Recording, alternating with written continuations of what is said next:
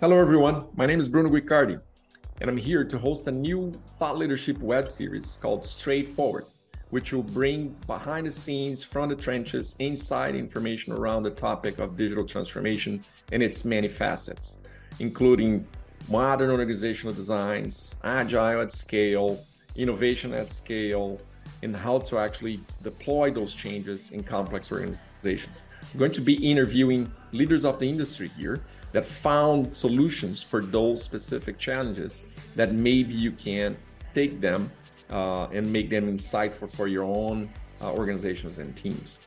So, looking forward to connecting with you each month. Uh, stay tuned.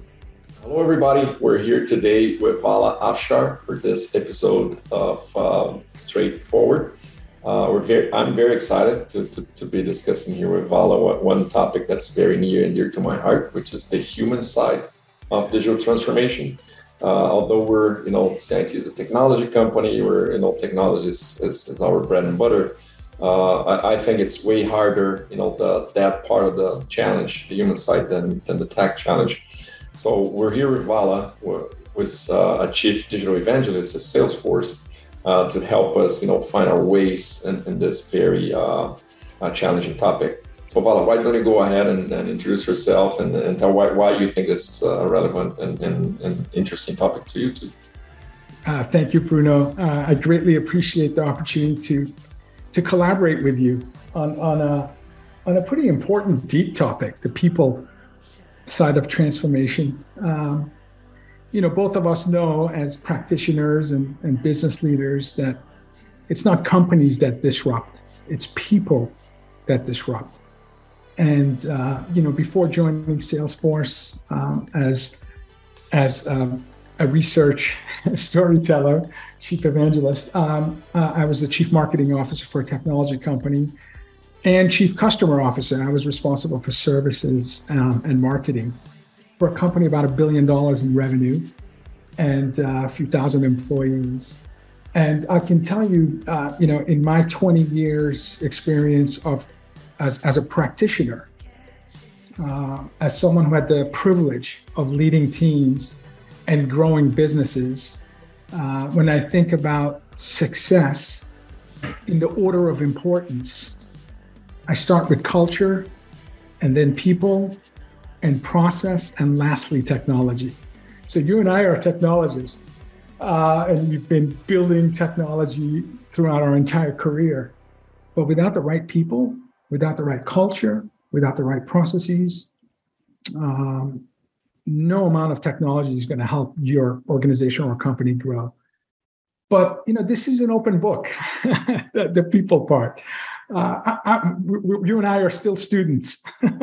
so for those of you listening, uh, you know, stop looking for experts when it comes to the dynamic of humans and transformation. Uh, I don't believe there are experts. I think they're just folks that are very curious and they're trying to stay teachable and adaptable. And if anything, we learned over the last two and a half years, experiencing something that was once in a lifetime experience for us an incredibly harmful, deadly pandemic. Uh, it was, uh, you know, a realization that uh, the most important thing about all of this is, is people.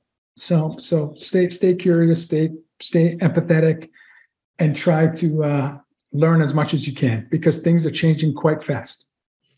Yeah. So you, you touch a very important topic that uh, that that is you know that there's it's an open book right? So the, there's no blueprint on how to do this right mm. do this right. So there's no you know uh, unfortunately there's no you know book to follow.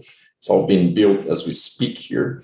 Uh, there are experiences uh, that people are successful and unfortunately there are way more failures than, than successes. Uh, but f- hopefully we can learn uh, from those as well and, and, what we know is like the, the old formula, you know, of Frederick Taylor, you know, for standardization and you know specialization that creates a lot of, uh, you know, that was useful for 150 years for manufacturing of goods, doesn't quite fit this new world of you know uh, digital innovation and moving fast. It's not quite uh, you know fit for speed and adaptability right? So we need a new book of knowledge uh, for how to work, you know, how to work and how to, you know, uh, coordinate and articulate work in, in mainly in complex environments. And so that's and that's where we're kind of proud and very excited to, to discuss here, like how you do this. And so the, our, our research, by the way, says like it's not only the hardest part of the transformation, it's actually the one that I can offer the best value, right? So uh, mm. our research tells us that you know two thirds, around sixty to two thirds, sixty percent, two thirds of the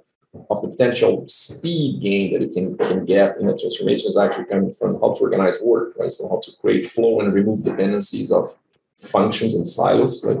Uh, and less on you know implementation of technology per se. So that's that's why we think it's it's a very important uh, topic. You cannot tackle digital transformation uh, only the technology part without tackling you know, how to organize organizational design and, and, and organizational work and decision making.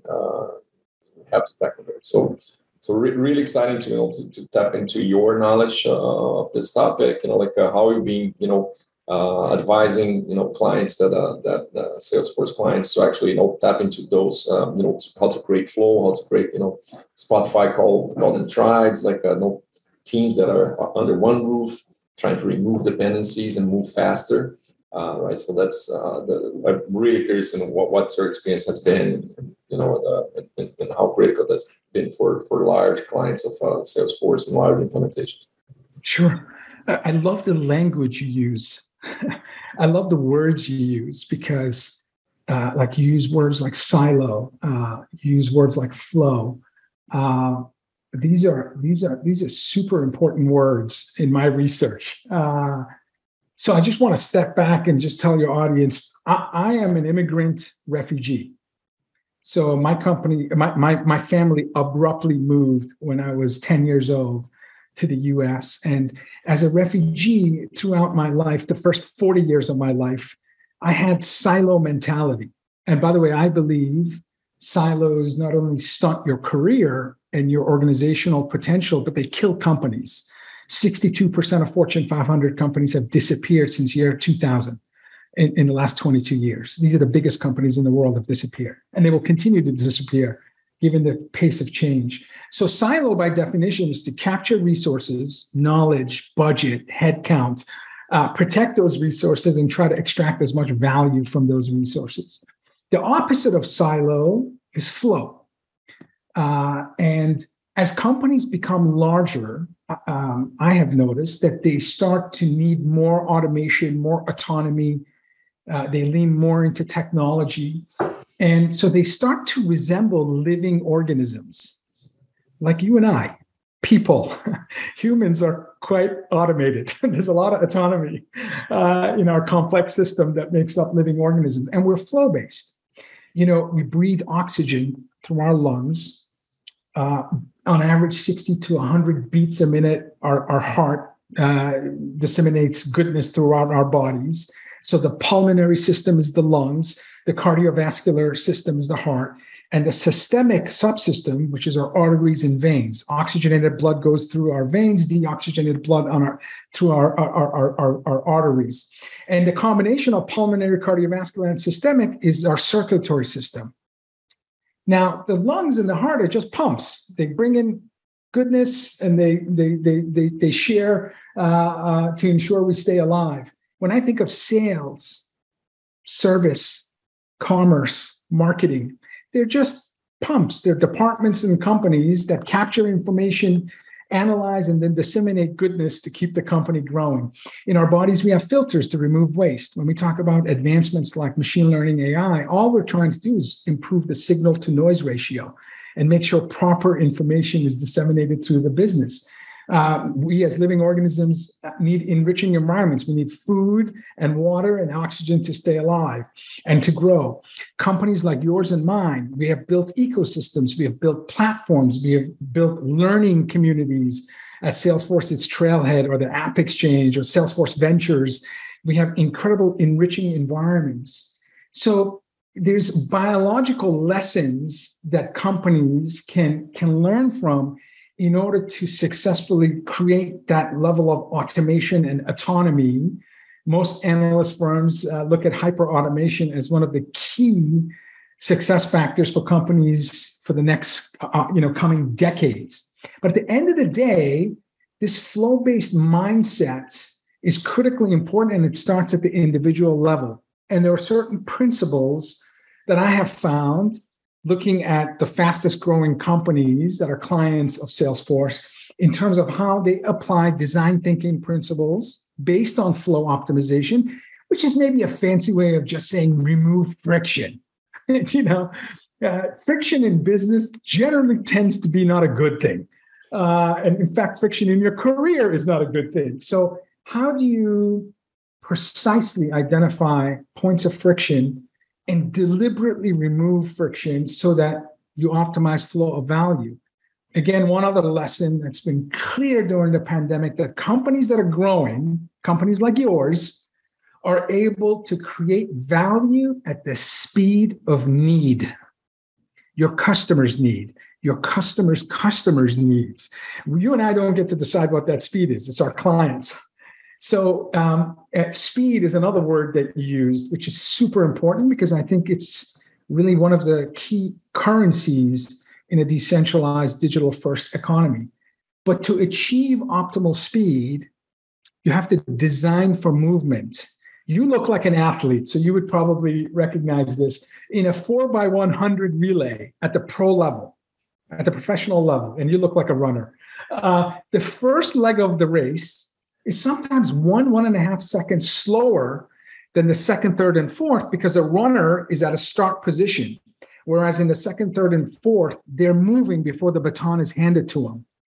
It's a lesson in design for movement my company and yours during the pandemic, we were able to immediately shift our employees to work from home. The reason Salesforce at the time we were about 50,000 people. How does a 50,000 person company move to work from home over a weekend? Because we're a cloud first company. All our business applications can be accessed by this device. So we were designed for movement. And that's why flow principles are important because it is a frame of mind that leads to an investment thesis, leads to a culture, and ultimately leads uh, to, to a point where your business has resiliency so you can adapt to quick changes like we had to two and a half years ago. That, that, that's uh, that's where, in our experience, that's where we see the the biggest uh, conundrum, right? So it's, it's uh, traditional companies trying to accept the fact that you know that uh, the Taylorist model that's dominated for 150 years, which is based on actually in unit cost and optimize that extraction of value. You know, very you know the functions with um, people are very specialized in doing a very you know do one thing and then move over to someone that will do you know another turn on the screw and, and, and that all the way but what that gives us in the big picture is actually a very long time to respond to those needs that you mentioned that are, you know, very uh, ha- happening very fast out, outside the doors of those organizations. Right. So, in, in, we, in our research shows that that t- that time we actually measured as more than 30 of our uh, clients four years ago. Hopefully, they're way better now that we're actually helping them. But uh, before we start working, we measure this what we call value stream. It's the time from idea to a, a, push into production of a live of a live digital product right so in that uh, time in average it's 28 months imagine imagine responding to market at that pace like uh, needs are changing and you can respond only in cycles of you know almost two and a half years right uh, so the, the the products are pushing live right now are you know response to needs that you identified almost three years ago. So that that you know compound this and, and, and it's a journey to irrelevance right? So it's it's a journey to get out of a, fortune 100 as you said. So so so but the but for us like we see like the this the the biggest uh, realization is actually that uh, the, the whole model like of uh, specialization and standardization has to be you know put uh, put, put upside down to, really favor speed and adaptation and a different way to work right? So and different you know ways to make decision and, and make workflow right so uh, uh to your analogy there, there's no projects in the body right? The product the, the body just organically right. there's no like hey this is the product this, this is my business case 60 page proving that it's going to bump up you know uh, every dollar revenues and going to execute this for two years and and then there, there it is. It's, it's a it's a it's a more organic uh, you know response to whatever is happening outside right? So it's a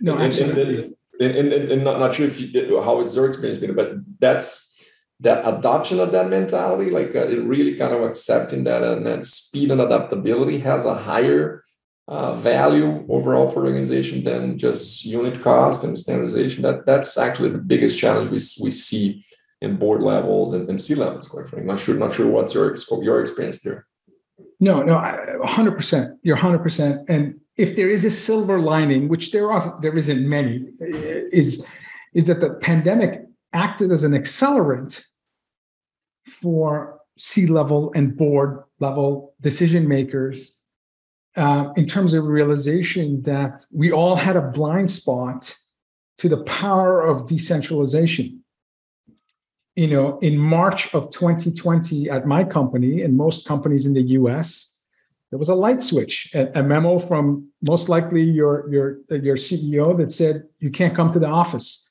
starting Monday. Uh, and what we thought maybe weeks turned into months, turned into years. Um, and we saw in terms of certain uh, technologies, for example, e-commerce, in a couple of months, May, June, July of 2020, we saw almost a 10 year acceleration of technologies like e-commerce, like ordering online, curbside pickup, contactless payments, uh, QR codes for menus, and so on and so forth. Uh, so, because of social distancing and and and health and safety becoming a brand pillar, uh, if you couldn't protect your stakeholders, your employees, your customers, your partners, you know it would be devastating in terms of earning the trust and loyalty of, of, of your community. So technology played an uh, incredibly important role. Most CIOs that I work with, what was their 2024, 25, 26 roadmap became a 2020, 2021 must have. And many technology companies like yours and mine, we benefited from this accelerated digital transformation. We've had record years, uh, you know, and, and, and, and because companies like yours and I, we were in the business of building uh, a digital first uh, centralized or decentralized ecosystems.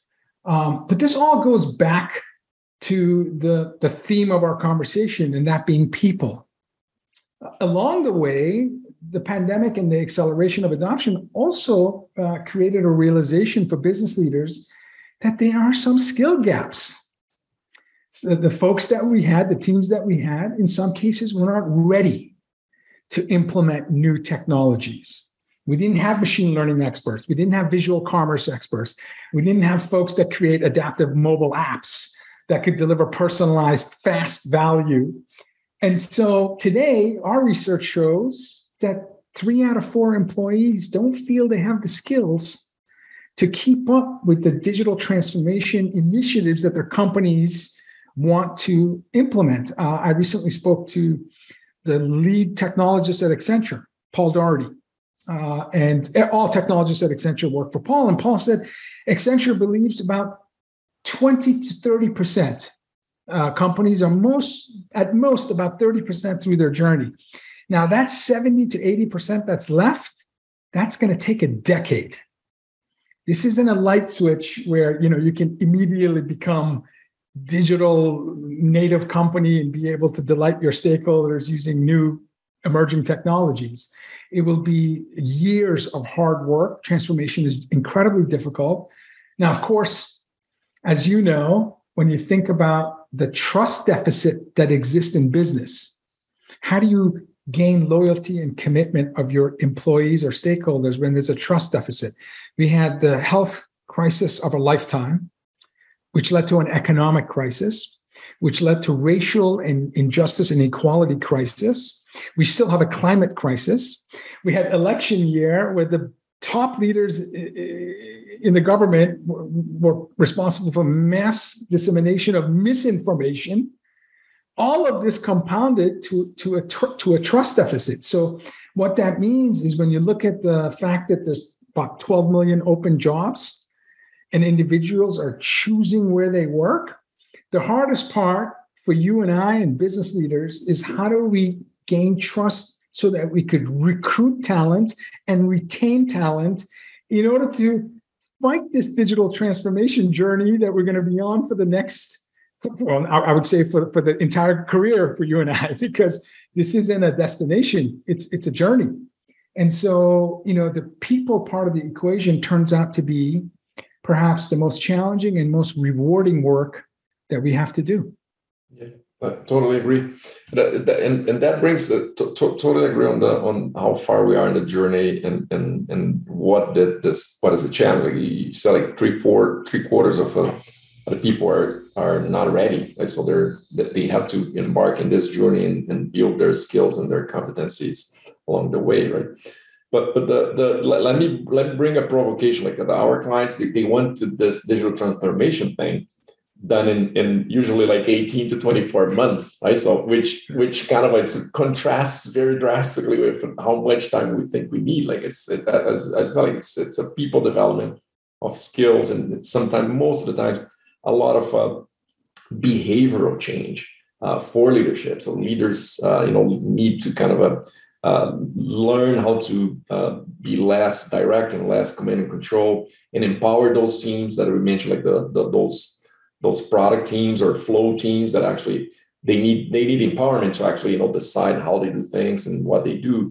So it, it's a completely different you know social contract with leaders and, and there's so so many things that need to be learned but my question to you like how you advise clients that uh, the thing that, that do this digital transformation thing in 18 to 24 months uh, contrast the, the, the reality that this will probably take five to ten. So how, how do uh, how do how do you advise them to to uh, to embrace that that uh, that conundrum? Yeah, so uh, when I have the privilege of of, of sharing my research with uh, senior leaders that are uh, Salesforce customers and partners, uh, I talk about the, the, the framework in terms of design thinking uh, based on flow optimization principles. And there are seven principles that I speak to. And this is a topic that we could spend a lot of time discussing. But the first principle is connection, understand the importance of connection, which is really uh, predicated on how advanced you are in terms of using data. Uh, in most large enterprise, only about 26% of the enterprise applications are connected. Uh, so there are many silos that exist in, in business today. Um, when I think of what my company did during the pandemic, we recognized that the operating system for Salesforce needed to be frictionless and more social and less hierarchical. So we looked at what's the market leading collaboration tool uh, out there. And so we spent the largest uh, investment in our company history, $28 billion, and we bought Slack. So for us, it was how do we migrate our headquarters to the cloud and create an ability for us to stay connected, us meaning 74,000 of our employees and our customers and partners. So we bought a market leading connection tool, a social construct tool. And when your business is social, through the fabric of the business, you can hear and see ideas. It's not just the bosses with big titles, it's the big ideas that win, not the big titles. So connection is the first principle, integration is the second principle, knowing that most of our clients have on premise customized solutions and they're also trying to orchestrate multiple clouds. So we looked in the market and we acquired an API connectivity company called MuleSoft, which helped us with integration. So connection integration. That was an $8 billion investment. Uh, then we looked at okay, once you're connected and you have uh, the right integration, what is it that you're sharing with your stakeholders? And we realized that, you know, the human mind processes an image 60 times faster than text. So we looked at the best data visualization company that's out there and a market leader, and it was Tableau. And we spent 17 billion acquiring Tableau. Fast forward in the last five, six years, we've acquired, I believe, 55 companies to a tune of $62 billion. A lesson here is that part of speed and personalization and scale and intelligence, these four currencies that matter, means you as an organization need to have a, a hybrid model. You can invest in your core capabilities and you can have a hybrid strategy in terms of acquiring muscles and skill sets that you may not have. It's Clay Christensen's book, Innovator's Dilemma, that talks about the importance of a hybrid innovation strategy. The fourth principle is mobility. Everything has to be mobile. Uh, the fifth principle is continuity, and continuity is measuring your individual excellence, your group and your companies. And as Tom Peters said so eloquently, excellence is not about the next month, the next fiscal quarter, the next year. Excellence is about the next email, the next podcast, the next meeting, the next phone call. Excellence is about the next five minutes. So, optimization of flow ensures that you meet your service level agreements and you're excellent in every step of the way at the individual level, all the way to the company level. And the last principle is holistic success when you think about your again when you think about the business today it's less about capitalism uh, based on shareholder success and more about capitalism based on stakeholder success. Your company and mine we view planet earth as a stakeholder. We invest in making sure that we produce technology and capabilities that are green. We look at customer success and trust and equality and innovation our core values are focus not just on our shareholders, but our employees, our customers, our partners, our communities, planet Earth. And all of those together create a framework where you can optimize speed. Because again, every decision you make, every investment that you make, your, your thoughts, your words, and your actions are completely aligned. And once you have alignment, you can achieve optimal, optimal speed. Now, this goes into your recruitment practice as well you know, uh, and I have to say that my my general sense is that companies do not apply enough rigor and precision in terms of hiring talent, and more importantly, they don't apply the deliberate rigor to recognize, reward, and and and and grow the careers of their existing talent. And and so if I if I if if I if I think about threats that exist in business yes, uh, speed, personalization, scale, security, all of those things are must have pillars. But unless you can retain your best talent uh, and you have a certain framework that celebrates your talent, it's going to be hard to compete. It's going to be, there's a war on talent right now. and, uh, in, and any, all companies, including successful companies, growing companies like yours and mine, uh, we have to be very deliberate in terms of how we take care of our employees. And, and it's amazing how how that topic that eventually like uh, is connected to to the to the flow and impact right? So we we see a lot of um, our employees you know being uh, poached by other companies and uh, more traditional companies. And sometimes paying ridiculously amount of money more than we pay than we could afford. But they don't leave and, and the main explanation they give us like, i don't want to be a cog in a machine right? And mm. what does what does that mean it means like here I see the impact of my work in a way more like I feel rewarded by you know being able to influence and I see I do things and I see the results right away. Right? It, it has to do with the the flow that we're talking because when you're in a cognitive machine, what means like you're so in the middle of a very long cycle, you don't even see the impact of your work, right? right. So if you're if you're you don't see that your contribution, like how you're making a difference. And and quite frankly, you know, this generation here in Billa, they want to see how they're they're influencing, how they're contributing to, you know, that's it's more important than, you know, if I'm making a couple bucks more an hour. So that's right. That's way more, more relevant. So creating this environment where actually you can you empower people to actually, you know, um, make decisions and be influential and have a say and, and have uh, their contribution, uh, you know, heard and felt in the workplace. It's essential to even to compete in the in this talent war that you mentioned. So it's the it's, it's amazing how, the, how, how, all kind of ties together to the goes back to the concept of flow and and you know and, and reducing the kind of the cycle of impact and empowering people to actually make that impact by themselves and, and, and let give them that, that autonomy. No, absolutely, and, and it's it's it's eh, eh, eh, you know so I think of my company since the beginning of the pandemic, we've hired over thirty five thousand employees into Salesforce hired. Now I think about before the pandemic, we're in offices, we have meetings. I remember as a manager, um, I would, I would when I would when I when I would hear a great comment or a question from a young talent I would seek that person and continue to have a conversation. Over the last two and a half years, when you and I, most of our meetings have been in this format, and you have young talent that work for you. And then when you're done, you leave the Zoom meeting so that you don't have that random collisions before the meeting or after the meeting. And you and I, I'm sure, have benefited from sponsors in our career. Mentors are great. A coach is great to teach you how to play the game and, and do it to win. But a sponsor, someone who puts her political and social capital on the line, who's ahead of you in the org, and she's putting you in front of the right people. She's approving your budgets and funding to do great work. In my career, I've benefited tremendously from fantastic, generous sponsors who saw something in me, someone who maybe worked hard, asked good questions, wasn't afraid to admit they made mistakes. When you think about the disruption of flow when you're working remote and you don't have that opportunities to be a sponsor, be a mentor, even have a reverse mentor. You and I are learning from 20 year olds and 30 year olds.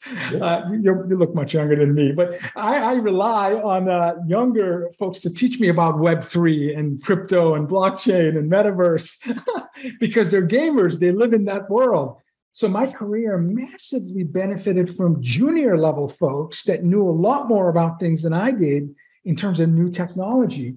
So we have to be, as business leaders, deliberate about recognizing that flow has been disrupted with this work from anywhere, decentralized world.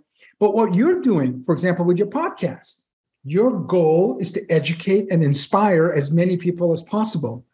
I want to see more co founders of growth companies like yourself investing in podcasts, investing in blogging, investing in being active on social.